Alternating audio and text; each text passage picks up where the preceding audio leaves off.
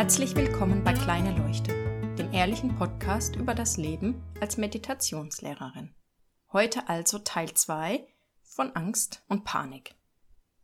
Im ersten Teil hatte ich darüber gesprochen, dass in den allermeisten Fällen, wenn unser Leben eben nicht wirklich in Gefahr ist, Angst und Panik nicht hilfreich ist, sondern uns nur blockiert.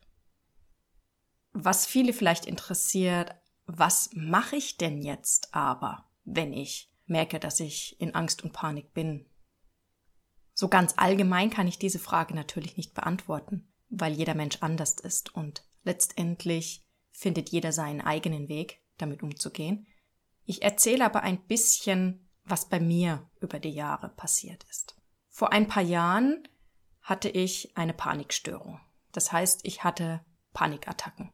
Und zwar ziemlich heftige. Bei der ersten Panikattacke, als ich noch nicht wusste, dass es eine Panikattacke ist, ich bin mitten in der Nacht aufgewacht, hatte einfach nur Angst.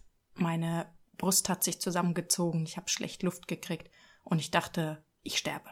Habe als erstes, weil ich es damals nicht besser wusste oder weil immer noch es rumgegeistert ist, dass man eben nicht die 112, sondern die 19222 anruft, habe ich dort angerufen und die Dame dort sagte, es ist gerade kein Rettungswagen da, ich muss warten. Das war schon mal so das Erste, wo ich dachte, äh, bitte, ich denke hier, ich sterbe und ich soll jetzt warten.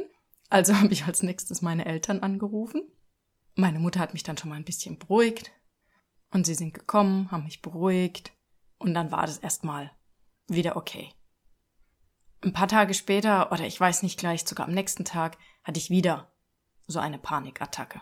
Und dann war es eigentlich schon klar, okay, das ist nichts Körperliches, sondern eben eine Panikattacke. Also bin ich zum Hausarzt. Der hat mir dann Diazepam verschrieben, weil das beruhigt. Letztendlich habe ich das Diazepam vielleicht drei oder viermal genommen, weil er mich gewarnt hatte, dass es abhängig machen kann und ich hatte dann mehr Angst davor, abhängig zu werden, als tatsächlich vor den Panikattacken. Was auch interessant ist. Dann habe ich noch eine äh, Psychotherapie bekommen und mit der Zeit wurden die Panikattacken einfach besser. Mir wurde erklärt, was passiert, äh, warum ich so reagiere und ich habe einfach gelernt, damit umzugehen.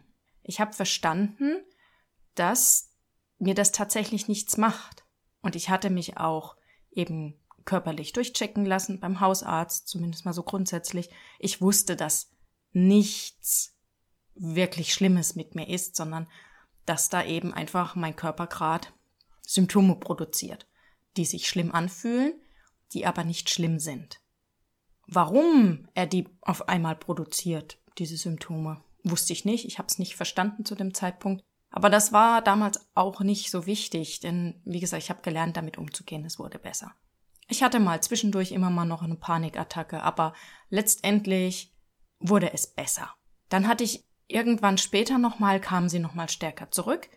Das war zu dem Zeitpunkt auch, als ich die ADS-Diagnose hatte und es mir eh nicht gut ging. Dann hatte ich eben nochmal eine Therapie. Diesmal äh, war es eine Verhaltenstherapie. Das erste Mal war es eine Gesprächstherapie.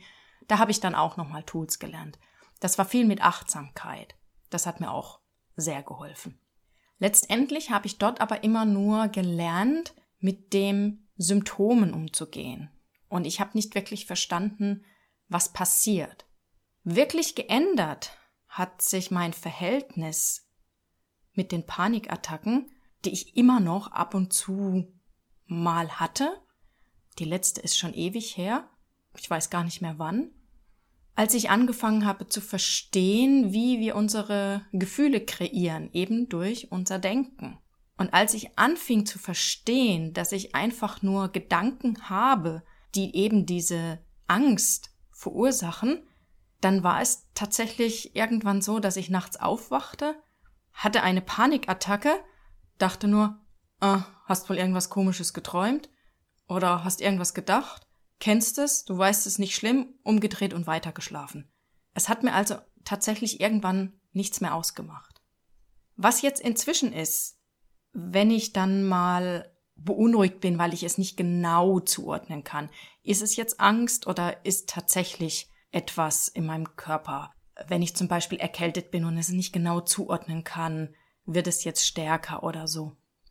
Dann warte ich meistens inzwischen. Manchmal frage ich dann auch meinen Mann und sage, ist mein Puls normal, ist, sehe ich irgendwie krank aus oder irgendwas. Und dann gibt er mir das Feedback, du siehst völlig normal und gesund aus. Und dann weiß ich, aha, okay, nur wieder mein Denken. Nichts Schlimmes. Und auch das ist okay. Ich bin inzwischen so weit, dass ich nicht mehr so in die Panik gehe, dass ich nicht mehr in die Notaufnahme möchte sofort oder einen Arzt. Ich bin so ein bisschen argwöhnisch geworden. Auch wenn da noch diese Gedanken sind, die mir sagen wollen, oh Gott, das ist was ganz Schlimmes. Ich glaube es nicht mehr so richtig. Und aktuell ist eben mein Mechanismus einfach mal abwarten. Wenn ich selbst das Gefühl habe, naja, ich habe jetzt nicht wirklich das Gefühl, dass ich jetzt sterbe. Oder ich frage meinen Mann, wenn ich es wirklich gar nicht zuordnen kann. Und das ist okay. Das ist absolut okay. Wir dürfen uns die Hilfe holen, die wir brauchen je mehr ich eben merke durch Erfahrungen und immer wieder diese Bestätigung, dass es eben wirklich nur mein Denken war, desto weniger brauche ich das von außen. Und ich bin überzeugt davon, dass ich es irgendwann gar nicht mehr brauche, dass ich einfach wirklich weiß irgendwann, ob es etwas ist, wo ich zum Arzt muss oder ob es eben nur wieder mein Denken ist. Zusammenfassend kann ich sagen, solange nicht abgeklärt ist jetzt zum Beispiel bei einer Panikstörung, das wirklich keine körperliche Ursache ist, ist es natürlich sinnvoll, erstmal abklären zu lassen, ob etwas ist mit unserem Körper. Wenn ich jetzt aber immer nur mal wieder angespannt bin und irgendwelche so Gedanken habe, also wenn ich nicht Panikattacken habe, wenn es nicht dieses Extrem ist, sondern einfach nur immer wieder in bestimmte Gedanken eben reingehe und dann vor irgendetwas Angst habe, dann einfach hingucken, sehen wollen und auch wirklich die Gedanken sehen wollen. Denn mit der Zeit merkt man tatsächlich, ich hatte diesen Gedanken und dann hat die Angst angefangen. Das ist auch das, was ich jetzt mache. Wenn ich merke, dass eben diese Unruhe kommt, dann prüfe ich einfach mal kurz, was hast du in letzter Zeit gedacht? War da irgendwas? Und meistens fällt mir dann auch tatsächlich ein, dass ich einen Gedanken hatte, zum Beispiel, mit meinem Mann könnte etwas gewesen sein, wenn er mit der Kleinen unterwegs war und nicht nach Hause kommt um die erwartete Zeit. Irgendwann merke ich, dass ich unruhig werde und dann fällt mir auf, ah ja, du hast wieder den Gedanken gehabt, oh Gott, es ist was ganz Schlimmes passiert, sie hatten einen Unfall, sowas in der Richtung. Dann sehe ich das, dann warte ich ab und meistens fünf Minuten später kommt er angefahren. Was ich ganz praktisch manchmal mache, wenn ich merke, dass diese Unruhe kommt, ich überprüfe auch mal meinen Atem. Denn wenn ich so in diese Unruhe gehe, habe ich auch die Tendenz, dann flach zu atmen oder den Atem sogar anzuhalten und dann einfach mal wirklich tief durchatmen. Das gibt dem Körper auch ein Zeichen, dass alles okay ist und dann entspannen wir automatisch.